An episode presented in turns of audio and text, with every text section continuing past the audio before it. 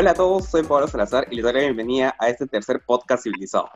Antes de empezar con este podcast, les invito eh, a seguirnos en nuestras redes sociales, en Facebook, estamos como Subcivilízate, en YouTube, en LinkedIn, en Spotify, estamos como Grupo Civilízate. Y también recordarles que pueden apoyar a esta iniciativa en Patreon, en donde pronto podrán recibir beneficios exclusivos de parte del Grupo Civilízate. Eh, en esta oportunidad eh, tenemos, como todos los miércoles, a nuestros invitados a Pedro Sevillano. ¿Qué tal, muchachos? ¿Cómo están? y luego de dos semanas que nos abandonó, pero está otra vez de vuelta. Nos acompaña nuevamente César Portocarrero. Hola, hola, gusto estar de vuelta. y en esta ocasión tenemos a dos invitados especiales. En este caso tenemos a Valeria Burgos, quien es cesista en tecnologías de realidad virtual y aumentada aplicadas a la construcción de edificaciones rurales. Hola, ¿qué tal? ¿Cómo estás, Vale? Y también tenemos a Marco Portocarrero, quien es ingeniero electrónico de la PUC y desarrollador de software y hardware aplicado a la minería. Hola, ¿qué tal? ¿Cómo estás, Marco? Bueno, en esta ocasión, eh, César, coméntanos acerca de qué tenemos para esta semana. Sí, justamente eh, el lunes se ha lanzado el tercer artículo en la página web de CIP, que se titula Seis aplicaciones de realidad virtual y aumentada que han revolucionado la construcción, justamente redactado por Valeria, quien nos acompaña hoy. El artículo básicamente es una adaptación del el paper Uh, a Research Agenda for Augmented and Virtual Reality in Architecture, Engineering and Construction. Un paper eh, en el cual se tratan diferentes aplicaciones y un análisis del estado del arte, de cómo se aplican tanto realidad virtual y aumentada en la construcción a nivel mundial. Y ya para hacerlo en un resumen bien breve, básicamente resumen que hay seis aplicaciones principalmente. La primera, que es eh, interacción con los stakeholders, con los involucrados, es una parte que se aplica en Perú. Es básicamente poder generar modelos que el cliente también puede ver y básicamente embellecer a los ojos de la persona, ¿no? Yo puedo ver el modelo, puedo ver cómo va a quedar mi edificación y todo eso, y así puedo vender más. Sin embargo, tenemos más puntos, por ejemplo, apoyo en el diseño, revisión del diseño, apoyo en el proceso constructivo, eh, manejo de operaciones y hasta el mismo entrenamiento de ingenieros y obreros son otras las aplicaciones que se utilizan con realidad virtual y realidad aumentada. Valeria, ¿qué nos puedes comentar acerca del artículo, tú que lo has redactado? Pues César lo ha resumido bastante bien. Eh, puedo mencionar, aparte de que hay algunos niveles eh, que se colocan también al final de cada ítem, que son justo estos seis que menciona, acerca de los niveles de realidad aumentada y qué tanto están avanzados, ¿no? Y en verdad están muy, muy parejos. Creo que lo más rico de este artículo es, son los ejemplos, porque nos da una idea de cómo estamos a nivel mundial al respecto y puede servir de referencia para futuros este, ingenieros o arquitectos que deseen implementar esta clase de tecnologías en nuestro país. Creo que sería muy provechoso. En realidad, ¿se imaginan todos ustedes aplicar ese tipo de tecnologías a construcción que, que parece muy lejano, pero en realidad, como menciona el artículo, ya se está haciendo, ¿no?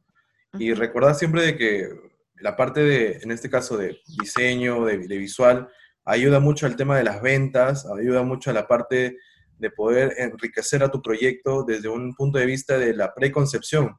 Inclusive se puede vincular en varias etapas, ¿no? Como el diseño, instruir también a los obreros, da muchas oportunidades, pero la pregunta es, si bien hemos avanzado, pero tal vez el panorama o el contexto peruano no es tan favorable para la parte de desarrollo, eso en realidad me crea una duda y, por eso tenemos aquí a Marco, que él es un, desarrollador de software y hardware en la parte también de realidad aumentada o trabajo con, imágenes y procesamiento de imágenes. Entonces, él nos puede dar un mejor panorama. Marco, tú que conoces ahorita el mercado, cuéntanos, ¿qué puedes decir al respecto?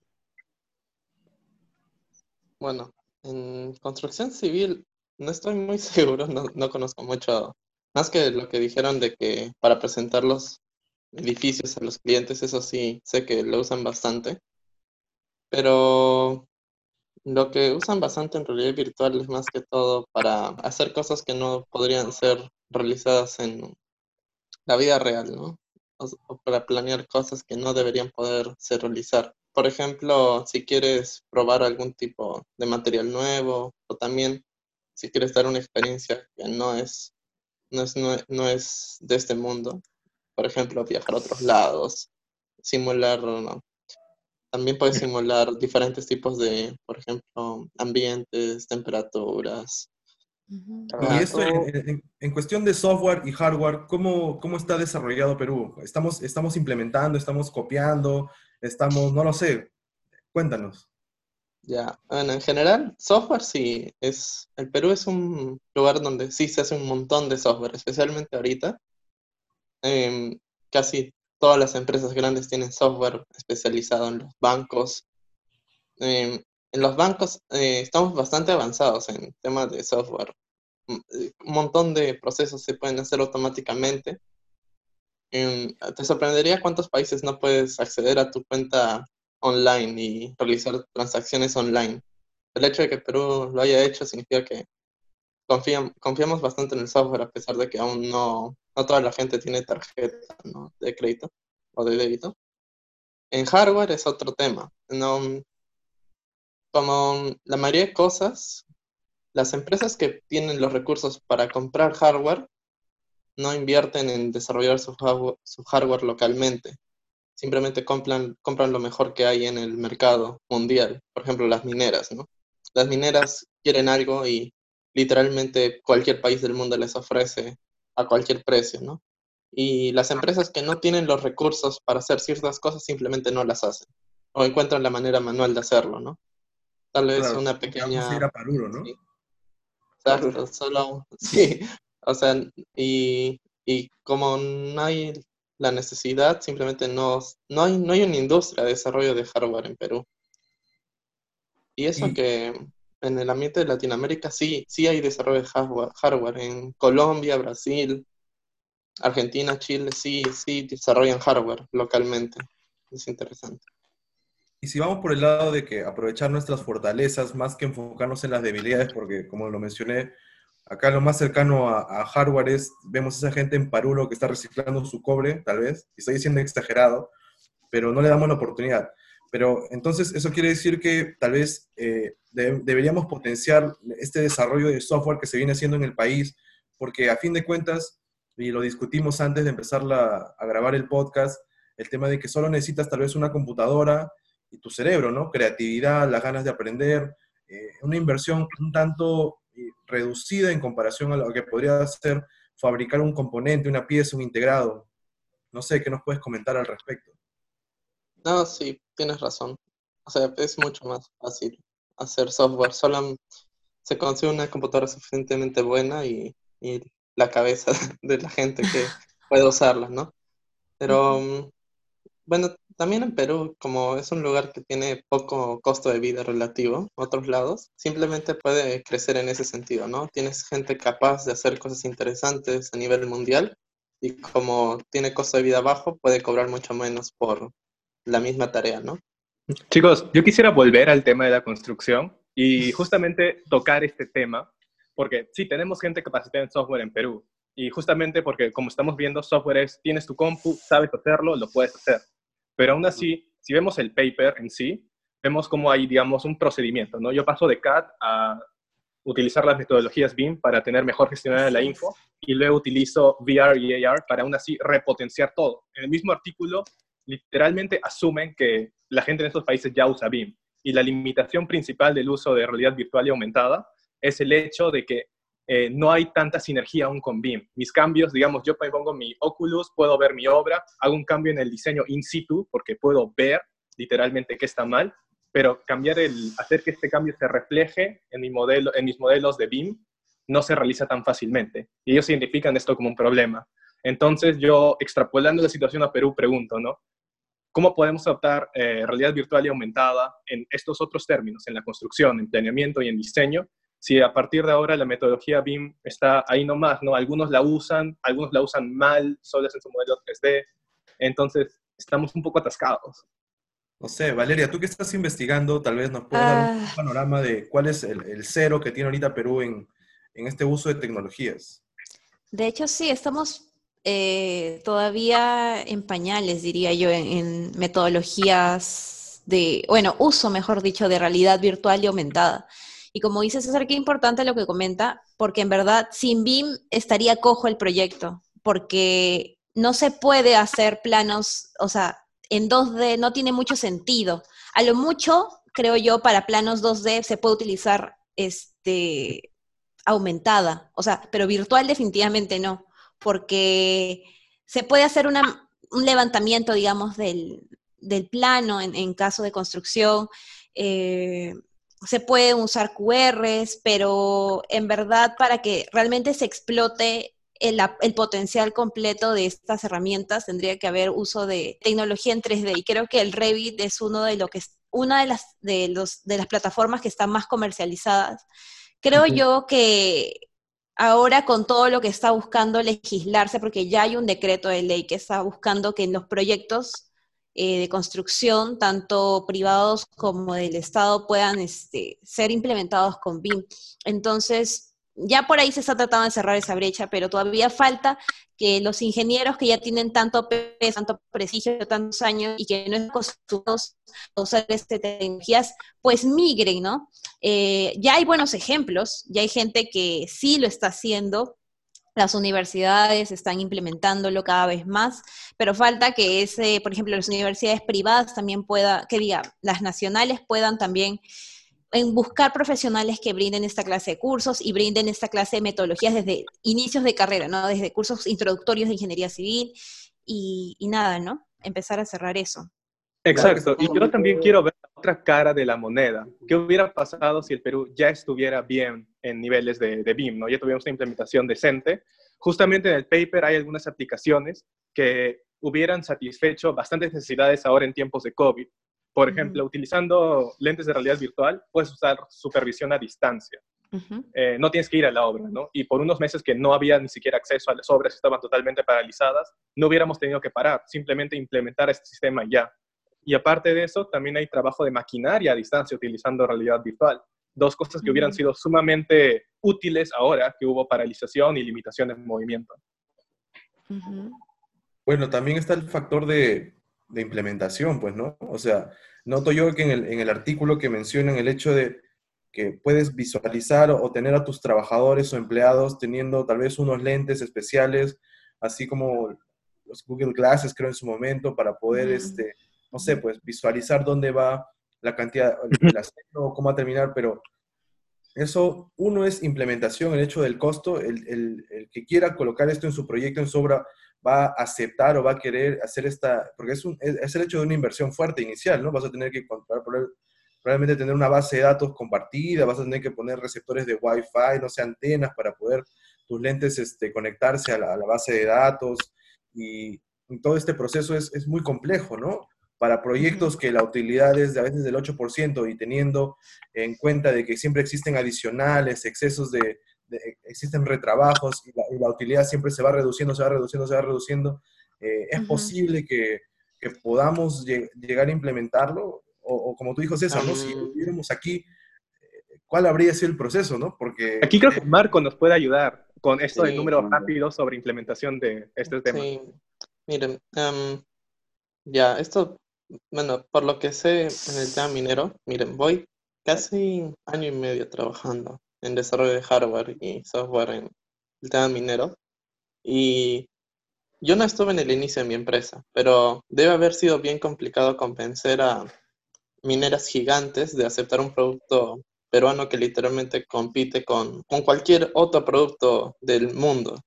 Porque literalmente el mismo sistema lo hace CAT, lo hace Ferreiros, lo hace en empresa europea, australiana, china, etc. Entonces, ¿cómo rayos convences a una empresa minera que puede pagar cualquier monto por cualquier producto de, de cualquier parte del mundo para que use un producto peruano? La respuesta es costo. La respuesta es que el producto que haces acá les ahorra un montón de dinero, básicamente. Y no necesariamente es el mejor, no necesariamente es el más nuevo, no es necesariamente el más perfecto, pero si el costo, si la ganancia supera el costo y y bueno, el margen de ganancia aumenta un montón más que las diferentes soluciones, vale la pena, vale la pena y ya encima de eso ya está todo el tema que qué bueno es tener soporte técnico local, que puedes contactar directamente a los desarrolladores peruanos y decirles literalmente hazme esto ahora, pero ese es extra sobre el costo que te está ahorrando, ¿no? Así que... algo, algo que se rescata de eso también es que es algo quizás en tiempo real, ¿no? Por ejemplo, el problema se está dando y en el mismo instante estás contactándote con el técnico, con el encargado de, que, de este desarrollo de software y, puedes usar una solución mucho más rápida que estar esperando a que venga del viaje, está quizás un poco en un, lugar distanciado y esperar a que llegue y se solucione todavía. Creo que podríamos afirmar o concluir que esta inversión es bastante eh, relevante, bastante importante en cualquier lado de la construcción o quizás la minería, ¿no? Por ejemplo, eso que comentó César de que no usen realidad virtual para inspección de obras y que continúen las obras, ahí obviamente ahí alguien podría haber hecho un análisis de, allá, ah, se va a parar la obra tantos días y no se va a hacer nada. Pero si usamos el este hardware, vamos a poder seguir haciendo esto y en vez de perder mil, vamos a perder cien, ¿no? Y, y obviamente los montos son mucho más grandes, pero llega un punto en que la, el ahorro de usar hardware es tan bueno que vale la pena gastar. O sea, simplemente ves los números y dices, sí vale la pena, ¿no? Así que creo que sí, sí, sí hay una inversión, pero alguien tiene que hacer ese cálculo, ¿no? Alguien tiene que decir, ah, en, este, en esta actividad específica, no, en esta situación, que normalmente perdemos dinero, ya no vamos a perder dinero y encima tal vez ganamos dinero, ¿no? Porque lo hacemos hasta más rápido. Claro. Yo, quería acotar una cosa también, y disculpa que te interrumpa, Marco, este, acerca de construcción netamente, ya se ha visto implementación, incluso antes de la pandemia, en el caso, por ejemplo, del complejo de la Videna, eh, habían ya Oculus y maneras de interactuar en 3D eh, de parte de los clientes para ver cómo iba a quedar ¿no? el proyecto. Asimismo, también sé de que hubo uh, un tipo de implementación, pero con realidad aumentada, en el cual los obreros mismos, los operarios capacitados, eh, podían como que tomarle fotos a toda la parte de instalaciones y podían ver, o sea, cómo estaba por dentro, digamos así. El esqueleto, la estructura eh, no presentaba ninguna incompatibilidad. Eso era algo muy importante que yo recuerdo haber ido a una, a una visita y, me quedó, mm, me quedé muy sorprendida, ¿no? Cuando, cuando vi esta, esta clase de implementaciones. Ahora, de todas maneras, creo que la pandemia ha sido un punto clave que ha hecho que esto se reformule y ha generado nuevos hábitos en todo el mundo, porque, por ejemplo, antes la gente no sabía que era Zoom, la gente no sabía que era, eh, no sé, tantas otras plataformas que ahora usamos como si fuera el pan de cada día. Entonces, sí o sí, migrar a una nueva tecnología ya es algo imperativo, pienso yo, y más eh, no solamente en el sector construcción, en verdad, en tantos sectores, en el sector de educación, en el sector de, de, salud, que es tan, tan importante, ¿no? Y yo creo que ya es momento de migrar en todo, mientras sigamos migrando en diferentes sectores, creo que se va a sentir mm, menos inseguridad de parte de, de los usuarios, lo cual nos va a permitir que sea algo más masivo, ¿no? Y más usado y la gente deje de, de asociarlo con una pérdida de dinero. Eso es muy importante. Mm, quería preguntarles algo yo. yo como no soy muy conocedor del sistema de ingeniería civil a nivel Perú, ¿en qué nivel estamos? O sea, sé más o menos ya. Un primer nivel es, digamos, hacer planos a mano, en papel, hoja y mano y reglas. Otro segundo nivel creo que es AutoCAD, un poco de herramientas, pero más que todo es más interesante. Y luego está ya Revit, BIM y ya vuelas, ¿no? Con eso. ¿En qué, nivel dirían que estamos en, ese uso de tecnologías en general, digo?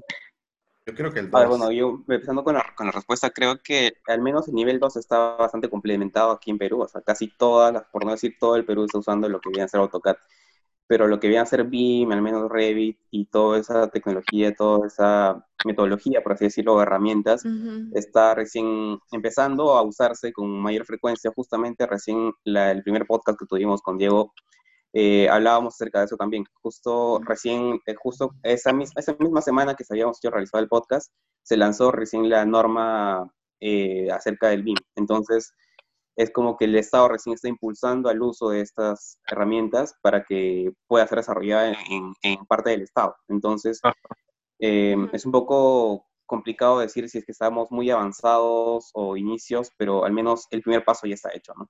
Sí, ah, y Marco, una cosa más para que te, quede, que te quede clara esta iniciativa estatal. Está proyectado a 10 años. Así que recién en 10 años se espera que todos los proyectos estatales usen BIM y dejen de usar. Ojalá. Sí, pues. Llegará ese Esa día. es, esa es- esa- esa es otra manera de forzar las cosas por Sí, pero ya estaremos desfasados. Lo mismo Sí, dijeron pues. así que Sí, pues. 10 años seguro todos ya van a usar PR y AR en todo. Y nosotros. Sí. Qué- lamentablemente esa es la realidad peruana, pues, ¿no? Pero depende también de los otros, de los, de los profesionales como para impulsarlo, ¿no? Y para eso aprender nuevo software, no lo sé, ¿no? Tú, Valeria, que estás desarrollando prácticamente una tesis, ¿qué, qué software es, es el que, que necesitas aprender? Porque como ingeniera civil no te han enseñado a programar más que Visual Basic for Application, creo, y eso Y Es verdad, es verdad. Este, bueno, en el caso de realidad virtual y aumentada hay que usar motores gráficos. En todo caso, lo que se puede usar ahí. Ahorita tengo tres en mente, que pueden ser, por ejemplo, el Buforia, pueden usar el Unity, el Unreal Engine, eh, y aparte no está la salida, que es este, el HDM, que es el, el, digamos, el aparato que tú montas en tu cabeza. Literalmente eso quiere decir en inglés el HDM, ¿no? Eh, en sus acrónimos. Y es empezar de cero, ¿no? Un poco Claro. ensayo y error, la verdad. Claro, claro. Ahora, por ejemplo, Marco, en caso de tu, en, en tu sección o de tu sector en lo que estás desempeñándote laboralmente, ¿qué eh, herramientas o qué sistemas o sistema de programación, lenguaje de programación sueles usar o manejar para, para el desarrollo de tus aplicaciones, softwares o hardwares, como lo mencionabas? Mm, ya, bueno, mi caso es bien raro porque lo que no es porque nadie, nadie hace procesamiento de imágenes propiamente dicho a nivel industrial que yo sepa en Perú.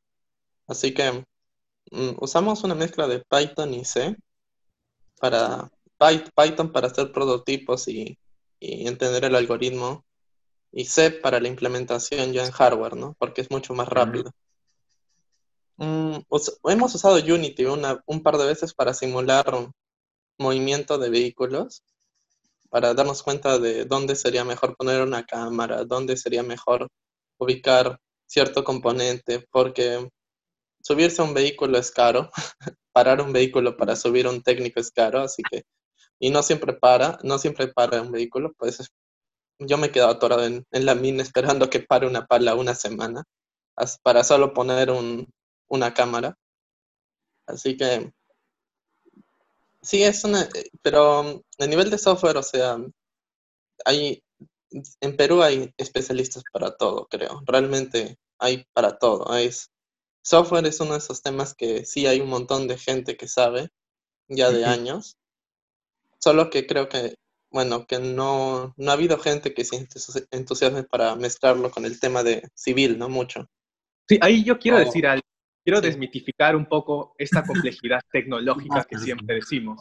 Digamos de que yo soy una empresa grande, literal, que hay, que, hay, que, que tienen plata, y creo mi área de R&D, de Research and Development, y quiero hacer este tema de tener mi modelo as-built y poder verlo con mi headset de realidad virtual. Yo en Perú podría conseguir gente que me haga la nube de puntos, la renderice bien el modelo y pueda tener rápido mi, mi modelo virtual de lo que he construido. ¿Es posible? Sí. ¿Se puede hacer en corto tiempo? ¿No? No, sí, sí se puede, sí se puede. O sea, no, tal vez no tengas gente con experiencia en eso, pero dale un año, año y medio y vas a tener expertos.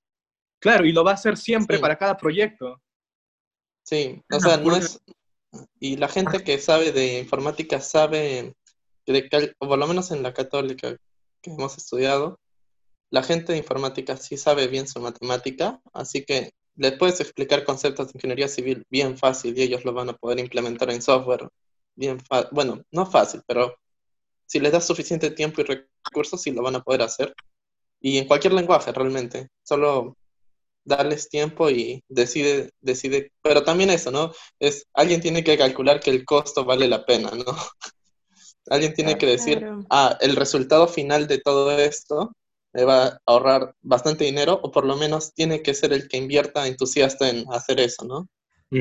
Y, y creo que convencer a la gente que tiene los recursos es complicado, ¿no? Es, o, o no sabe qué cosa estás hablando o, o, o falta mostrarle los números, ¿no? De cuánto le va a ahorrar. O no te cree, creo también eso, ¿no? Te- le dices, vas a ahorrar un millón de soles en un mes y, y te dicen, no te creo, porque no entiendes la tecnología. También podría ser eso, no sé. Ah, sí. Bueno, acá está más el tema de, le creo a un viejo con 80 años de experiencia, montando casas y edificios como se le da la gana, con su encofrado de madera y, y gritándole a su peón, que a un joven que recién egresado y tiene, con suerte, una práctica preprofesional, porque lo- pero puede tener toda la iniciativa del mundo. Entonces, vender una idea es una habilidad blanda que, que no nos enseñan. Bueno, creo que en la UTEC eh, sí hay cursos especializados para desarrollo y para, para ese tipo de cosas, Ujú. pero al menos personalmente a mí, desde mi punto de vista, desde la católica, nunca me enseñaron a, oye, vende tu idea, ¿no? Al menos, o, o tal vez en tesis, ¿no? Para exponerla, pero, pero Sí, falta.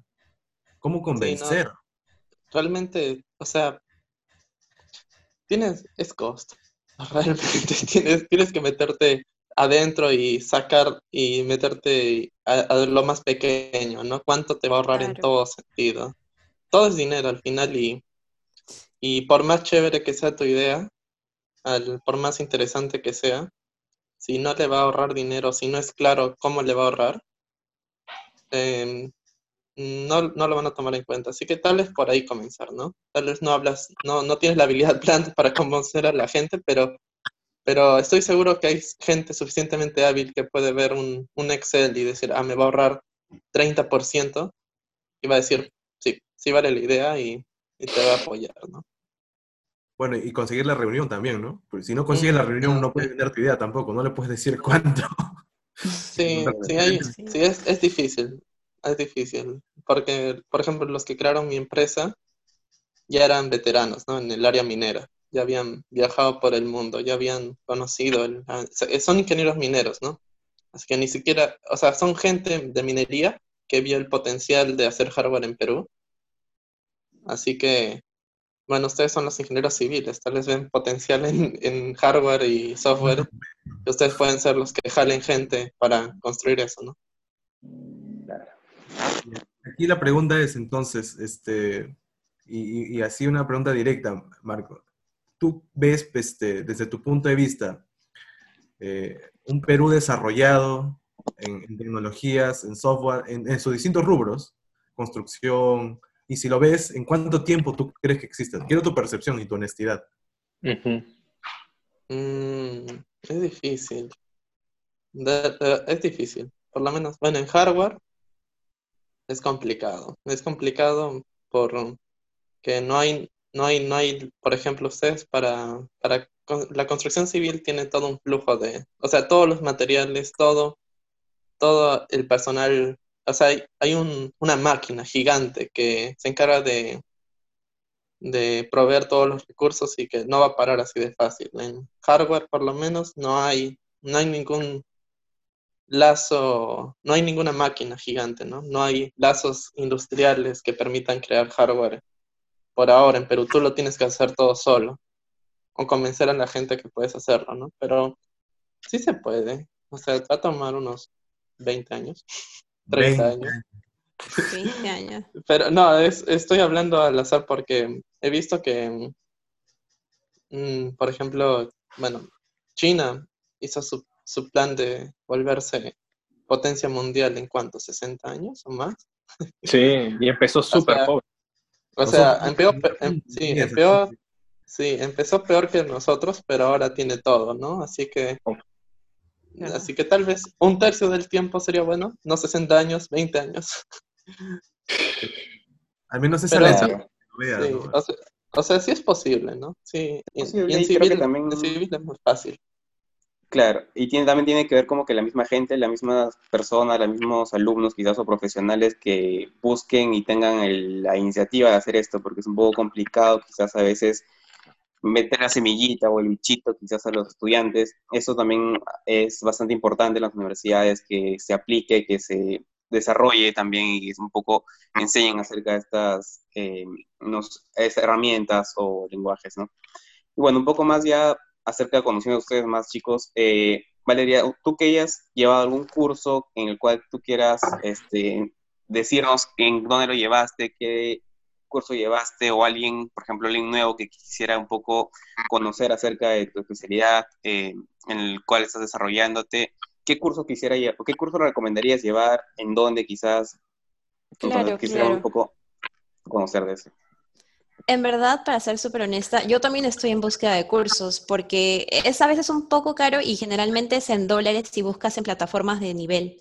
¿ya? Pero hay muy buenas promociones. Generalmente lo que veo yo es más en Udemy, es una muy buena plataforma, Coursera, EDX también, es, de, es un software de acceso, tiene acceso libre, me parece, de, del MIT y de Harvard. Entonces, o sea, hay un gran respaldo, ¿no? Al igual que, que otras que también he estado revisando en la web. Pero más que nada esas, diría yo. Estas son serían las plataformas, por lo que entiendo. Sí, y bueno, algo que me gustó que mencionaron también fue la UTEC. La UTEC siempre creo que da buenos cursos, es una universidad que está bien orientada a la tecnología y eso es algo muy bueno, porque generalmente las universidades no, no orientan o no apuestan tanto por tecnología, solo lo confiable, ¿no? Donde se sientan en su zona de confort. Claro, lo más tecnológico que vi yo fue una estación total cuando estábamos en la universidad. Claro, para civiles es, difícil. Sí, y ahora puede ser un fotográfico con drones, hacer pues, un número de puntos, entonces estamos atrasadísimos. Sí, de hecho ahora como que hay muchas actividades que se hacen con drones, como por ejemplo lo de topografía o levantamiento topográfico de algún lugar o de un terreno. Ahora, como se conocemos, también se usa lo que viene a ser drones y quizás un poco está desfasado la parte de lo que viene a ser un nivel o un, una estación total creo que hay un poco que mm. mejorar en ello y creo que somos conscientes acerca de eso, ¿no? Sí. Eh, y justamente, vale, terminando con este temita, este, ¿qué cursos, o sea, si bien nos has dicho las plataformas que has, donde podemos encontrar, eh, ¿qué cursos o qué herramientas nos eh, recomendarías tú que un, alguien que busca acerca de tu, conocer el rubro tendría que aprender quizás? Busquen aprender este, cómo usar motores gráficos, diría yo, y programación.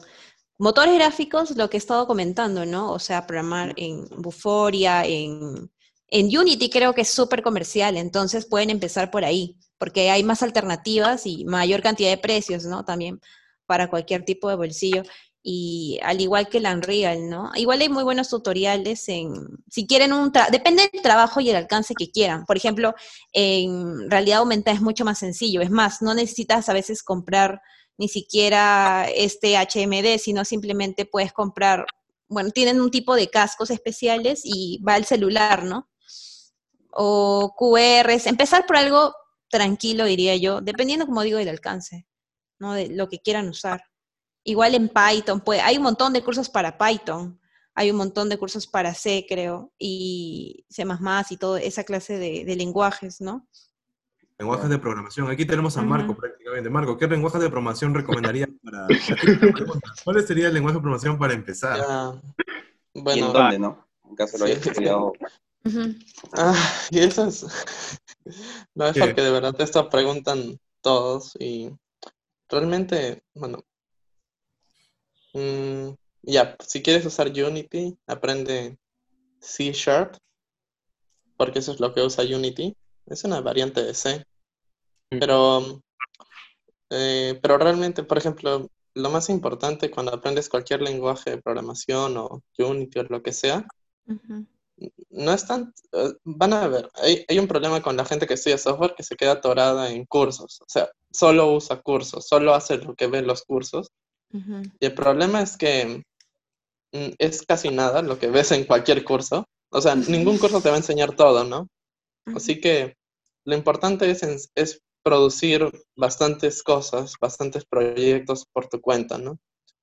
No, no quedarse en los cursos. O sea, si ves un concepto, ¿no? Crea, poder mover un personaje en Unity, haz un pequeño ejemplo con eso, ¿no? No, no te quedes viendo el curso. Así que Aún si ves tutoriales en YouTube, si ves en cursos en Udemy o lo que sea, eh, tómate un tiempo fuera del curso para hacer un ejemplo tuyo propio, con cualquier variación, no sé, cámbiale color a algo, o en vez de que se mueva lento, haz que se mueva rápido y lento. En vez de hacer una pequeña estructura de un piso, haz la de dos pisos, una, una cosa así. Y, si, y así vas a tener miles de ejemplos que vas a poder coger, ¿no? Y Porque eh, eso pasa con la gente de software, se queda atorada en un ciclo constante de quiero hacer más cursos, pero no sé qué hacer, así que yo más cursos para ver qué hago. Y al final nunca producen nada y, y se deprimen. Es como nosotros que llevamos curso de Revit, Project, S10, bla, bla, bla, bla, bla, bla, bla. Y no hemos hecho Comete nada. todo. Ajá, literal. bueno, sí, aunque en, en informática y en programación es más obvio porque es más rápido, ¿no? Es, Claro. es como que terminas un curso y te quedas como que, ¿y ahora qué hago con esto? Claro, es como cuando para un trabajo te piden, oye, tienes que saber Excel avanzado y programar en Excel, ¿no? en Visual Basic, pero llegas a la empresa y te dicen, bueno, esta es la hoja de cálculo que usamos aquí, así que confórmate con llenar los números. Entonces, ¿para qué? Ah, Claro. Eh, pues, Por- Por último, si no, si, si quieres comenzar o si no sabes nada de programar, eh, intenta hacer algo que a ti te guste, ¿no? Que a ti, que a ti personalmente te sirva, ¿no? Tal vez, mm, si quieres modelar un, quieres ver una habitación de un edificio gigante, primero modela tu cuarto, ¿no? Tal vez te va, o sea, es chévere, eh, para ti mismo es chévere poder tener, por ejemplo, tu casa modelada y verla para ti solo, ¿no? Tal vez mostrarla a tu familia y decir, oh, qué chévere, es bonito. Eh, y también va a ser un bonito recuerdo, ¿no? Es un proyecto personal que tiene valor para ti como persona. Y, y eventualmente vas a llegar a un punto en que no solo tiene valor para ti, sino para mucha más gente, ¿no? Y valor monetario. Claro, eso, eso, eh, eh, otra vez, otra vez. Súper importante. Eso, eso sí, no. el- el- para ver soluciones recomiendo primero en concentrarse en el problema que tienes que resolver, ¿no? O sea, y, y encontrar la mejor herramienta para resolver ese problema. No es al revés. O sea, no es que tienes una solución y quieres encontrar un problema para esa solución, ¿no? Eso en software pasa mil veces. Con, sale un nuevo lenguaje, sale una nueva tecnología. Ah, ya, ¿qué problema puedo solucionar con esto nuevo? Y termina siendo que puedes usar algo de hace 20 años. Mejor. Mm. que el-. Así que, y bueno, y generalmente solo chequea cuánto vas a gastar y cuánto vas a ahorrar al final. Si vale la pena, hazlo, si no, no. Ok. Claro. Creo que nos queda así como un mensaje aquí acerca sobre que es muy importante quizás eh, la parte de la inversión eh, para este tipo de, no sé cómo llamarlo, un proyecto futuro que quizás eh, se va a ver implementado en Perú. Es muy importante la inversión de las personas, de la, del- de la iniciativa quizás de la próxima generación, que quizás también somos nosotros, eh, en las próximas empresas que vayamos quizás a- a- desarrollar. Y pues, chicos, entonces, ¿hay alguna última pregunta que quisieran realizar para ya dar, Una anécdota, porque ya el tiempo nos ha dado? Como dices, cuente Una anécdota, Pablo, de su trabajo. Ah, pero una anécdota, Marco, que nos puedas comentar quizás o, o vale acerca de lo que han desarrollado durante todos estos años en su, en su vida profesional o estudiantil. Que se recuerden. Mm, Viajar, tu viajar, viajar bastante. Por ejemplo. Viajar. em, algo que no te dicen de, de hacer algo para minas. Bueno, yo no esperaba que iba a ser tan rápido, es que vas a viajar, ¿no? A campo. Y cuando eres el que desarrolla tu hardware y tu software, obviamente tú te van a mandar a ti a que lo instales, ¿no? Y yo dije, o sea, nunca me había pasado por la cabeza, tú vas a tener que ir y montarte el vehículo, e instalar todo lo que quieras ahí y asegurarte que esté bien conectado, tú eres el que va a decir a los técnicos qué hacer, qué conectar y todo. Y recién cuando estuve en Mina fue que me chocó todo eso, ¿no? O sea, cinco personas te están mirando a ti diciéndote, ya, ¿cómo es, cómo es, Marco? ¿Cómo se Sí. conecta? ¿Está bien? ¿Tu programa corre o no? ¿Y cómo lo corro? Y tú eres el único, como tú lo has desarrollado más otra persona, tú eres el único que puede decir si todo está bien o todo está mal. Y, y es interesante porque ves gente con más experiencia que tú preguntándote a ti, ¿no? Porque tú has desarrollado todo, tú eres el desarrollador. Y te llaman, te llaman a las 3 de la mañana diciendo, ¿cómo se hace esto? ¿Cómo se hace lo otro? Y esa responsabilidad no, no me esperaba. Me, me chocó al comienzo, y, pero luego entiendes, ¿no? Que obviamente, si tú eres el desarrollador principal, eh, quien sea te va a llamar, aunque sea el mismo gerente de la mina a las 5 de la mañana preguntándote, ¿por qué tu equipo está sonando? Claro. Eh, y tú, Valeria, como investigadora o como ingeniera civil, ad portas de ya culminar una carrera, este, ¿qué, qué, alguna anécdota o qué, qué, te hubiese gustado que te enseñen o qué crees que le falta? No sé, a tu comentario. Claro. En verdad, siento que no, no tengo mucha experiencia laboral, obviamente, con realidad aumentada y virtual, pero sí podría comentar de que es muy importante en nuestra educación porque es lo que ahorita lo veo más cerca, lo siento más palpable. Mm, por ejemplo, en la Universidad Católica, que es nuestra alma mater de la gran mayoría, creo que de todos aquí.